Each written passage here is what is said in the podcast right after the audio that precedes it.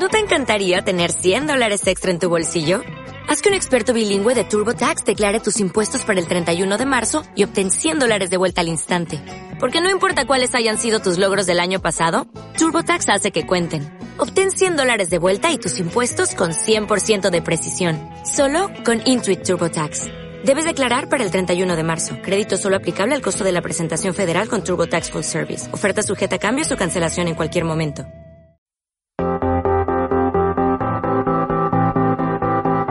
Bienvenidos al Centro Cristiano Esperanza de Valencia.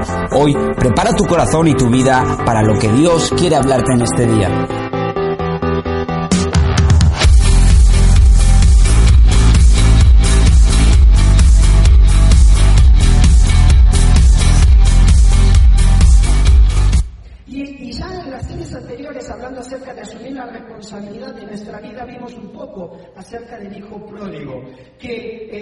Quizás el papá la lección que le quería dar era, toma tus decisiones y asume las consecuencias de las decisiones que estás tomando. Porque yo no puedo protegerte de todo lo que sucede alrededor, sino que tú tienes que vivir las consecuencias de las decisiones.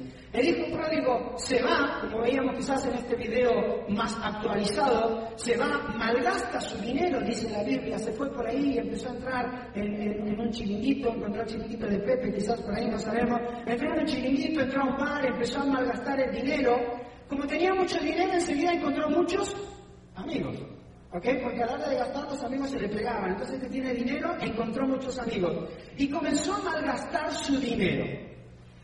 Y llegó un momento de, de la historia en que estaba eh, este muchacho ya habiendo pasado un montón de situaciones donde se le acabó el dinero, donde se le terminaron los recursos y donde tuvo que empezar a vivir de la calle. En la parábola dice que empezó a cuidar cerdos. Empezó a hacerse cargo de los cerdos, buscó un trabajo, dijo, no me queda dinero, algo tengo que hacer. Buscó un trabajo y empezó a cuidar cerdos. Pero también empezó y llegó el hambre. Y cuando le llegó el hambre, tenía que comer. Entonces comenzó a comer lo que comían los cerdos. Y empezó a comer de lo que había en aquel lugar. Y estando en aquel lugar, mientras comía eso, yo quiero que te imagines conmigo quizás esta situación. Mientras estaba en ese lugar comiendo los cerdos, se estaría acordando de su hermano, que estaba en la casa de su padre, disfrutando de un buen asado argentino, unas buenas arepas colombianas, unas buenas trayudas mexicanas. Eh, y ya se me acabó el repertorio. ¡Una buena paella valenciana!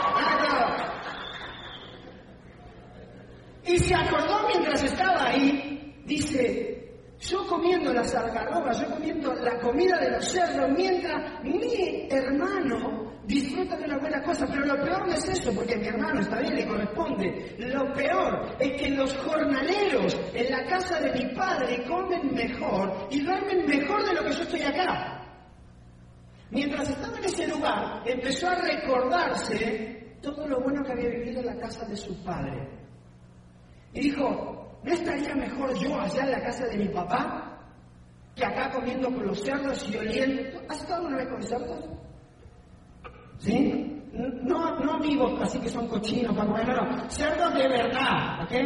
Si estuviste alguna vez en un campo con cerdos, cuando sales de ahí, ¿a qué sales oliendo? A Dolce Gabbana, ¿sí? Dolce Guayaba diríamos, no. Salía oliendo a cerdo. Entonces, mientras estaba ahí oliendo a todo lo que olía, se acordó de la casa de su papá y de todo lo bueno que había en la casa de su padre y lo que él se estaba perdiendo. Pero acá viene el problema. ¿Qué es lo que te pasa a ti, lo que me pasa a mí? En medio de una situación difícil, complicada, cuando hemos decidido tomar una decisión y nos cuesta reconocer que nos equivocamos. Hay algo que nos pega, que se llama el... Vamos, que todos lo tenemos. ¿Cómo se llama? Esto no es solo para los argentinos, ¿eh? Esto es el colombiano, venezolano, el salvadoreño, de aquí de Valencia. Todos tenemos esto que se llama. ¿Cómo? Orgullo. Orgullo. Como le quieras llamar, no es lo mismo. Le tocó el orgullo. ¿Sabes por qué? Porque dijo, está bien, pero ir a la casa de mi padre significa que yo tengo re- que reconocer que mi papá estaba en lo correcto. ¿Te pasó alguna vez eso? No, ¿verdad? Tengo que... No hablemos de tu papá, los que estamos casados. Reconocer que tu esposo tenía la razón. Reconocer que tu esposo tenía la razón. Y ahí nos pegan el orgullo, ¿no? Entonces el hijo pródigo, cuando vio todo esto, el problema no era el volver, el volver a la casa del padre, sino el orgullo. Decir, tengo que reconocer que me equivoqué. Y eso me pega más fuerte que me acogiera mi padre, me diera tres, cuatro bofetazos, mi hermano me pegara una patada, me dolería más, me duele más el orgullo que hicieran eso conmigo. En la vida no pasa de esta misma manera, pero en esta historia, algo que, me encanta de esta historia, no es el hijo, porque el protagonista de esta historia, aunque bien dice el hijo pródigo, ¿sabe quién es el protagonista de esta historia? El padre. El protagonista de toda esta parábola no es el hijo desgraciado que se fue, se gastó el dinero y después quiso volver a la casa del padre, es el corazón del padre. Él es el protagonista de la historia.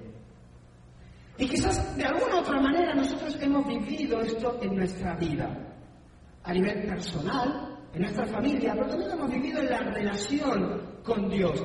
Y algo interesante en esta, en esta historia es que cuando Vemos que al hijo que decide volver a la casa del padre necesita tragarse ese orgullo, toda esa bolsa que se llevó o ese sobre que se llevó de dinero y eso cargado de orgullo, cuando vuelve a la casa del padre vuelve vacío.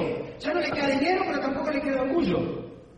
Porque tuvo que reconocer que se había equivocado y que la casa del padre estaba mejor. Pero me encanta porque a pesar de, dice la parábola, que el padre estaba observando, mirando, yo me imagino que quizás todos los días, los que sois papás, quizás lo podéis entender cuando habéis pasado una situación con vuestro hijo o tu padre pasó una situación contigo, observando todos los días a ver cuándo volvías al buen camino.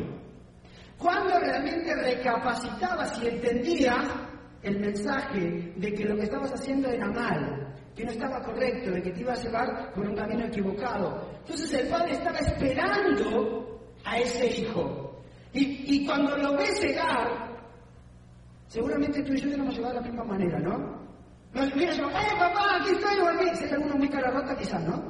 No, papá, está todo bien. No, vendríamos con, con nuestro pesar, diciendo, la cabeza agacha, y bueno, me equivoqué, a ver qué me van a decir. Seguramente lo primero que me van a decir cuando sigue, ¿qué es? ¿Cuál es la frase que decimos todos? Te lo dije. Nos encanta esa frase, ¿verdad? Cuando viene alguien, hizo algo que no tenía que hacer y tú y yo se lo dijimos, cuando vuelve con la cabeza agacha o tú vas con la cabeza agacha, lo que estás esperando no es un abrazo, un qué bueno hijo que estás acá, estás esperando el típico, te lo dije y no me hiciste caso. Pero a pesar de eso, el padre corre. No fue el hijo que corrió al brazo del padre, fue el padre que corrió a los brazos del hijo.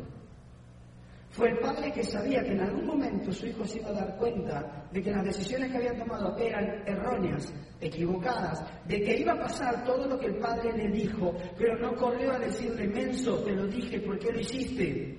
Corrió a abrazarlo, corrió a estar con él.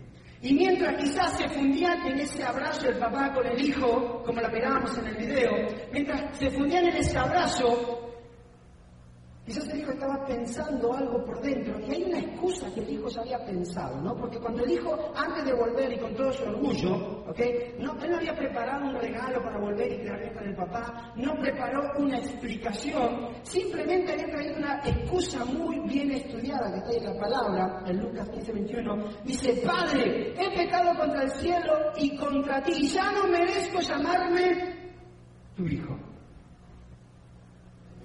Sea, él dijo, voy a volver a mi casa, pero tengo que tener una excusa bien preparada. O sea, no voy a decirme, o sea, me tengo que preparar bien. Y cuando va, le abraza el padre y dice, papá. Él había pensado en qué decirle a su padre, padre, he pecado contra el cielo, soy culpable. ¿Nunca te pasó? Bueno, voy a la casa de mi papá y decía también, papá tenía razón, me equivoqué, la mente, lo que sea. Él dijo, había preparado su excusa, he pecado contra el cielo y contra ti. No merezco ser llamado tu hijo. El hijo se siente indigno de la herencia de su padre. ¿Por qué? Porque ya se lo había gastado. Se siente indigno de lo que merecía de parte de su padre porque ya se lo había gastado, había tomado unas decisiones equivocadas. Entonces cuando vuelve a la casa de su padre, él está diciendo, estoy dispuesto a renunciar de todo, estoy dispuesto a renunciar de mi lugar en tu mesa. Si tú lees la historia vas a ver que el hijo pródigo había preparado toda una estrategia, diciendo, no quiero ni siquiera ser tu hijo, simplemente trátame como un jornalero como alguien que trabaja para ti, porque yo sé que esos tú los tratas mejor de como me trataron a mí afuera. Porque tu corazón es tan grande que tú a ellos le das de lo mejor. Y yo estando afuera me lo estaba perdiendo. Entonces no me merezco ni siquiera ser tu hijo. Renuncio a todo lo que está en la mesa. Ahora, a pesar de que se siente indigno y que simplemente lo traten como un peón, hay un gran problema en esto. A pesar de que el muchacho está dispuesto a dejar de ser hijo el padre no está dispuesto a dejar de ser padre. Porque aunque este muchacho le dijo, ya no quiero ser tu hijo porque no me lo merezco, el papá nunca le pasó por la cabeza, yo voy a dejar de ser tu papá. Por eso me encanta esta historia del hijo pródigo, porque el protagonista no es el hijo, es ese corazón de papá de que Él dijo, no importa las decisiones que hayas tomado, vive las consecuencias, vas a tener que apañar con ello, pero yo no estoy dispuesto a dejar de ser tu padre, a pesar de las decisiones equivocadas que hayas tomado. Y aunque tú no quieras estar hoy a la mesa y hayas renunciado a todo, yo estoy dispuesto a renunciar a ser tu padre. Y mientras yo sea tu padre, de ahí salió la saga de George después, ¿no? para los que vieron películas Star Wars. Ok, entonces, a pesar de que tú quieras dejar de ser mi hijo, yo voy a dejar de ser tu padre. Y mientras lo estaba abrazando a este hijo, que quizás en esta escena que vemos en la, película no, no, se ve, pero en la palabra nos, nos, habla acerca de esto, mientras estaba abrazando a su hijo, quizás sosteniéndolo para que no se caiga, porque venía quizás enfermo, venía todo loriento, venía todo sucio, también estaba con la otra mano sosteniendo para que no se arrepintiera y demostrándole su amor. Pero mientras lo abrazaba y el hijo quizás estaba intentando disculparse, el padre dice en, la palabra, en, mismo, en la misma parábola de Lucas, dice, pronto interrumpió al padre y dijo, traigan la mejor ropa que encuentren y póngansela. Y denle también un anillo y zapato. Ok, le dio tres cosas. ¿Qué le dio? Ropa, anillo y zapato. Ropa, anillo y zapato. Acá vamos a ver qué significa eso. Dice, tenemos que celebrar esto. Este hijo mío estaba muerto y ha revivido. Estaba perdido y ha aparecido. Imagínate tú Siendo tú el hijo pródigo, que vuelve a la casa de tu padre después de haber hecho todo lo que hizo, y lo que te esperas es quizás un regaño, quizás te espera el te lo dije, pero tu padre te abraza y se pone contento, y en vez de regañar te manda a que te traigan la mejor ropa, que te pongan el mejor anillo, que te pongan el mejor zapato, y encima dice hay que celebrarlo. Dime si eso no te chocaría. Porque no es lo que tú y yo esperamos cuando hacemos algo equivocado. Lo que tú y yo esperamos cuando hacemos algo mal, equivocado, es Él, te lo dije. Hiciste mal. Pero el corazón del Padre, que refleja el corazón de Dios, es totalmente diferente. Manda a preparar la mejor fiesta para recibir a su hijo, porque estaba muerto y ha resucitado, estaba perdido y es hallado. Y yo sé que quizás a muchos de los que estamos en esta sala nos cuesta entender el corazón del Padre. Y te voy a decir por qué. Porque esta sociedad en la que vivimos se ha encargado de que vivamos en familias disfuncionales, donde en tu casa o en la casa de muchos faltó papá, En la casa de muchos faltó la figura paterna. Y cuando el diablo sabe que puede afectar tu vida a través de la figura paterna, sabe que puede afectar tu relación con Dios. Y tú no te puedes relacionar con Dios como Dios Padre. Porque cada vez que tú piensas en Dios Padre, tú piensas en alguien ausente. Porque cada vez que tú piensas en Dios Padre, tú piensas en un Padre alcohólico. Porque cada vez que tú piensas en Dios Padre, piensas en un Padre golpeador. Mi Padre ha sido un excelente padre, el mejor padre que puede existir, con sus errores, con sus defectos, pero el mejor padre que puede haber en el mundo. Ahora, cuando mi papá escuchaba, Dios es tu padre, ¿sabe lo que venía a su corazón? No quiero saber nada con Dios. Porque ¿sabe cuál fue su figura de padre? Un padre alcohólico, un padre ausente y un padre golpeador. Un padre que lo maltrató, un padre que lo golpeó tanto que a los 18 años, perdón, a los, a los 12 años, mi padre se fue de su casa con su hermano menor a vivir a la, a la capital de Chile, porque 21 días mi abuelo lo dejó en cama después de haberle dado una buena paliza.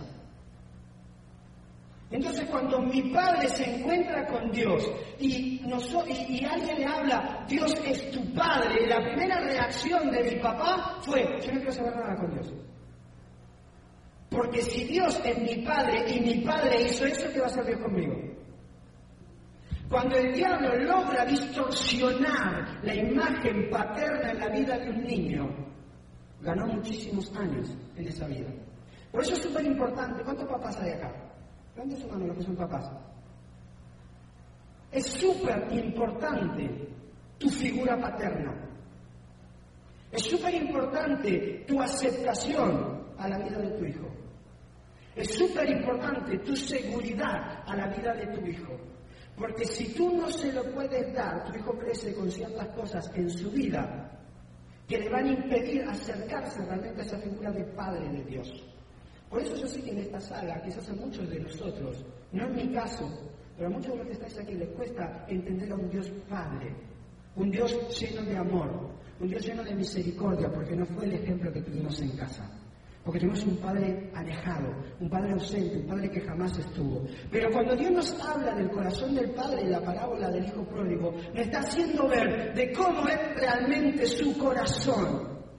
De que aunque quizás tú no hayas tenido ese padre, porque mi papá no lo tuvo, aunque quizás él se encontró con su papá unos meses antes de que él muriera, para poder perdonar todo lo que había hecho en su vida, él tomó una decisión un día y, dijo, a los 18 años, cuando yo cumplí 18 años, que me senté a hablar con mi papá, que le costaba expresarse, y le digo un día, ¿por qué nunca me pegaste? ¿Por qué nunca nos pegaste? Todo, entonces me contó toda la historia de su vida. Y en ese momento él me, contó esto que yo te estoy contando, ¿no? 18 años tenía su edad.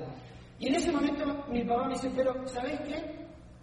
Yo decidí, escucha esta palabra, decidí ser un padre diferente. Yo decidí que mis hijos jamás iban a tener un padre ausente. Yo decidí que mis hijos jamás iban a tener un padre alcohólico. Yo decidí que mis hijos jamás iban a tener un padre golpeador. Yo decidí que mis hijos iban a tener un padre que les demostrara amor y afecto. Yo decidí que mis hijos, aparte de mi esposa, iban a ser la prioridad más importante en mi vida. Yo lo decidí, porque cuando yo me encontré con Dios, entendí su amor, entendí su misericordia, entendí que aunque no lo haya recibido de mi Padre, lo puedo recibir de Él, yo decido ser hoy contigo diferente. Ese es el corazón de un padre, ese es el corazón de Dios. Por eso cuando, cuando el hijo pródigo se encuentra con su padre, todo esto le saca de, onda. ¿Por qué? Porque no era lo que esperaba. Si él era el que había abandonado a su papá, no su papá a él. Él era el que había renegado de todo. Él era el que había malgastado el dinero. Entonces no esperaba esa reacción de su papá. Se suponía que había perdido el privilegio de ser hijo. Sin embargo, el padre no se rinde fácilmente. El padre dijo, aunque tú no quieras ser mi hijo, yo no estoy dispuesto a rendirme y a, y a dejar de ser tu padre, porque yo no voy a dejar de ser tu padre, porque mi corazón es más grande de todas las cosas malas que tú puedes haber hecho. Eso refleja la gracia de Dios. De que a pesar de todo lo que tú y yo hacemos, Dios sigue siendo Dios y nos ama de la misma manera. No importa qué tantas cosas buenas o malas hagas, Dios te sigue amando. Y como dijimos el domingo pasado, esto no quiere decir tengo carta blanca para seguir haciendo las cosas malas, no. Significa que si yo entiendo el amor del Padre, comienzo a actuar de una manera diferente. Si yo entiendo el amor del Padre, comienzo a vivir mi vida de una manera diferente. El héroe de esta historia es el Padre, no es el Hijo. El héroe de esta historia es el gran corazón que tiene Dios por ti y por mí. El héroe de esta historia es un Padre que a pesar de que tú no hayas tenido tu padre quizás, o a tener un padre ausente, o un padre golpeador, o un padre borracho. A pesar de eso, si tú te acercas a Dios y permites que Él obre en tu vida, vas a conocer un padre diferente. Y te aseguro que es posible, porque yo vivo la vida que hoy vivo gracias a que un día mi padre, mi padre biológico, entendió el amor de su padre espiritual, lo asumió en su vida y decidió caminar una vida diferente para su familia. Nunca es tarde para reconocer el amor de Dios en tu vida. Pero el camino hacia la casa del Padre y hacia su gracia hay que transitarlo. Y quiero terminar con estas dos cosas. Dice el versículo 17, por fin recapacitó y se, dijo, ¿cuántos jornaleros de mi padre tienen comida de sobra y yo aquí me muero de hambre? Mira, para aceptar la misericordia y el amor de Dios hay un camino. El amor de Dios está desde el momento en que Jesús murió en la cruz, desde el momento en que Jesús derramó su sangre, el amor de Dios está para ti. Pero hay un camino que transitar. Y todo comienza con tener una revelación. ¿Qué fue lo que dijo? Dijo, mientras estaba así tirado con los ojos, dijo, pero si en la casa de mi papá hasta los que trabajan comen mejor. En la casa de mi padre, hasta los que trabajan duermen mejor. Si en la casa de mi padre su corazón es tan grande que incluso hasta el último de los jornaleros vive mejor que yo, recapacitar. Tienes que tener una relación de que a pesar de cómo sea tu vida hoy, tu vida puede ser diferente si tú entiendes que en la casa de tu Padre espiritual, Dios, hay algo mejor para ti. Si tú entiendes que en los brazos de Dios hay algo mejor para ti. Hay que darse cuenta de la situación en la que estamos y tomar contacto con nuestra verdadera necesidad. Necesitamos que tiene que haber un quiebre de orgullo tragarnos nuestra autosuficiencia y rebeldía. Porque para volver a la casa del Padre significa que tú y yo tenemos que decir, sé que pequé, sé que lo hice mal, sé que me alejé de Dios. Porque ya lo hemos hablado otras veces. Sé que me alejé de Dios. Sé que me fui. Y nos sentimos indignos. ¿no? ¿Cómo Dios me va a perdonar otra vez? ¿Cómo Dios, cómo voy otra vez a la iglesia con todas las cosas malas que he hecho? Pero cuando tú te diste cuenta que no hay mejor lugar que estar en la casa de Dios, tienes que quebrar tu orgullo para venir y transitar ese camino a la casa del Padre. Y hay una acción concreta que tienes que hacer, levantarte. Si tú no te levantas y caminas a encontrarte con Dios, no lo vas a encontrar. Porque el Padre te está esperando. El que decidió dejarte fuiste tú. El que decidió transitar un camino que no tenía que transitar fuiste tú. Pero el Padre siempre sigue esperándote. Lo que pasa es que nuestro orgullo, ¿cómo voy a ir otra vez si ya muchos saben las metidas de pata que hice? ¿Cómo ir otra vez si Dios sabe lo mal que lo hice? Cuando quiebras tu orgullo, te levantas y caminas hacia lo que Dios tiene para ti. Así se comienza a transitar el camino a la gracia del Padre, porque la gracia siempre está.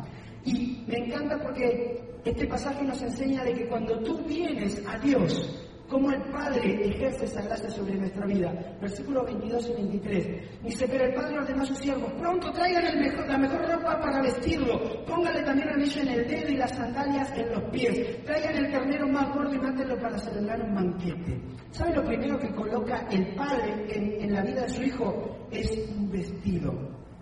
¿Sabe por qué le coloca un vestido? Porque representa que tú recuperas tu dignidad. ¿Quién eres?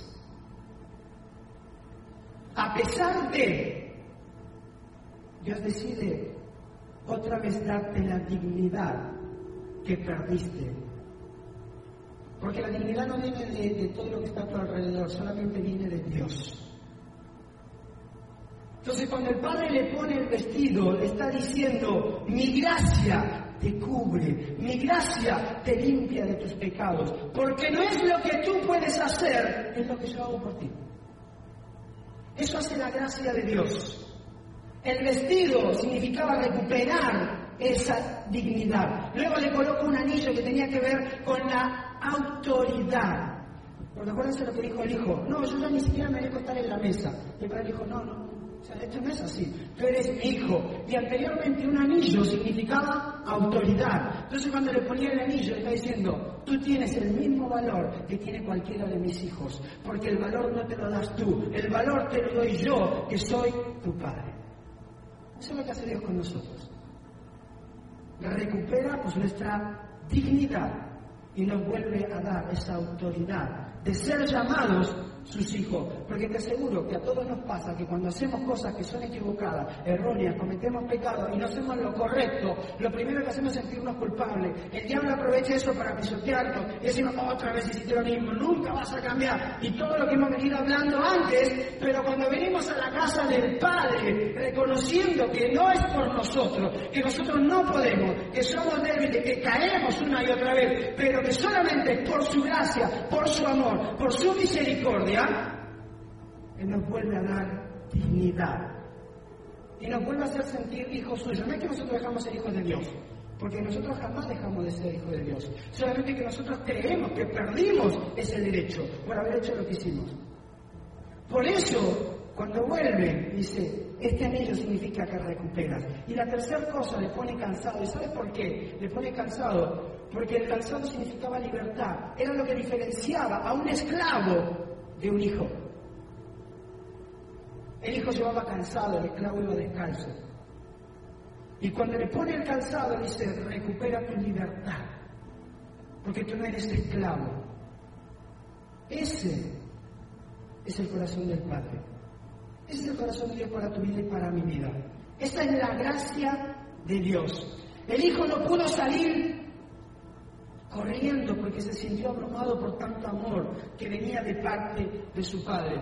Ahora, quizás el hijo pudo salir de la casa el día que se fue, pero jamás salió del corazón de su padre. Quizás el hijo pudo alejarse de la mesa, pero jamás se alejó de la familia. Porque nunca dejó de ser hijo. Porque nunca dejó de estar en el corazón. Y aunque tú y yo una y otra vez nos hayamos alejado de Dios, nos hayamos corrido hacia otras cosas, por X situaciones justificadas o injustificadas, porque cada uno de nosotros tendríamos nuestras excusas.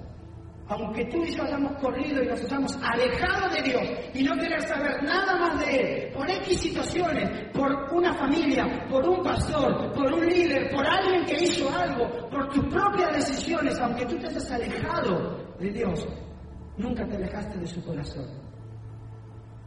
Porque no te puedes alejar del corazón de Dios.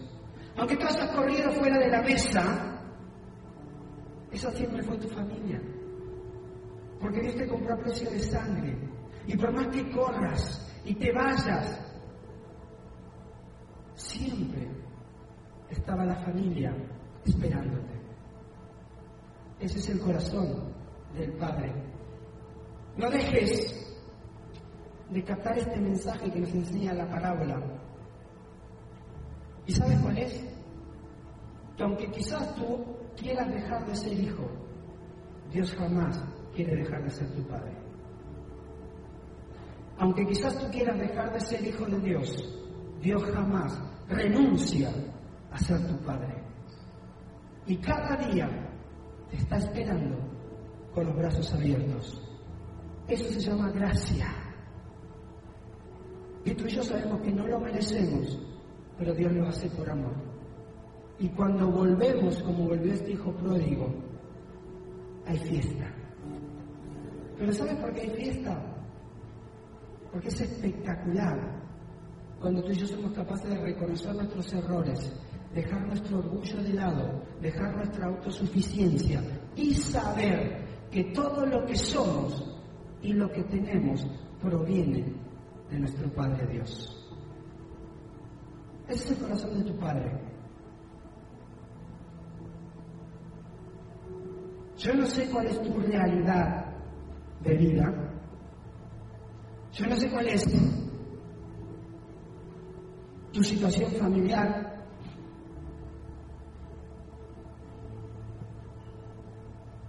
Yo no sé cómo fueron tus padres contigo.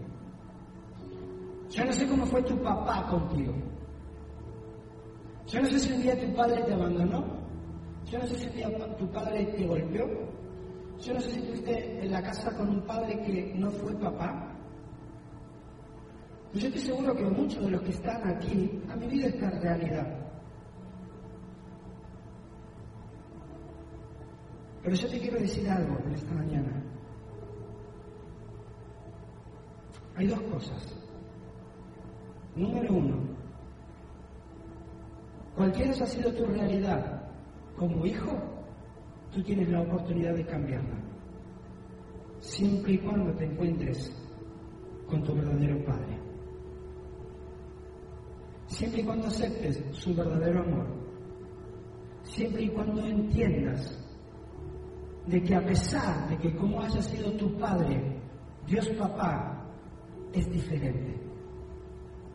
Por eso el diablo está tan empecinado en romper la familia, en separar a los padres y dejar que hijos vivan en familias disfuncionales. Porque él sabe que en el momento que tú perdiste a tu padre, él ganó mucho en tu relación con Dios. Porque jamás vas a ver a Dios como padre si realmente no lo aceptas en tu corazón. Entonces, lo primero y no importa cuál haya sido tu situación familiar, que me imagino que puede ser complicada y me puedes dar todas las excusas que quieras. Pero si tú corres a tu Padre Dios y aceptas su amor, hoy puedes ser un, un verdadero Padre ejemplar. Y te lo digo porque lo he vivido con mi Padre. El día que tú conozcas a mi papá, te vas a dar cuenta el hombre que es, la clase de hombre en la que se convirtió el día que se encontró con Dios, a pesar de su pasado. Y la segunda cosa que te quiero decir, quizás tú eres hoy un padre ausente, quizás tú eres hoy un padre alcohólico, quizás tú eres hoy un padre maltratador, golpeador, no tengo idea.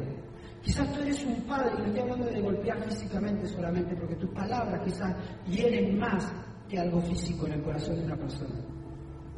Pero hoy Tú tienes la oportunidad de aceptar el amor del Padre y hoy vivir una vida diferente.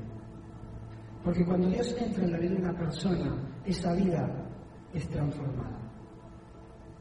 Si tu vida no está siendo transformada, es porque quizás no estás muy cerca de Dios. Porque todo lo que Dios toca lo transforma a mejor. Estos días hablábamos con mi esposa, ¿sabes cuál era la característica número uno de Jesús? Que todos los que estaban a su lado eran cambiados, transformados, no podían ser igual. Si tú eres un papá, asume tu responsabilidad, ponte delante de Dios y sé un padre de acuerdo al corazón de Dios. No permitas que el diablo te gane en la vida de tus hijos, porque tú eres el reflejo de Dios a la vida de tus hijos.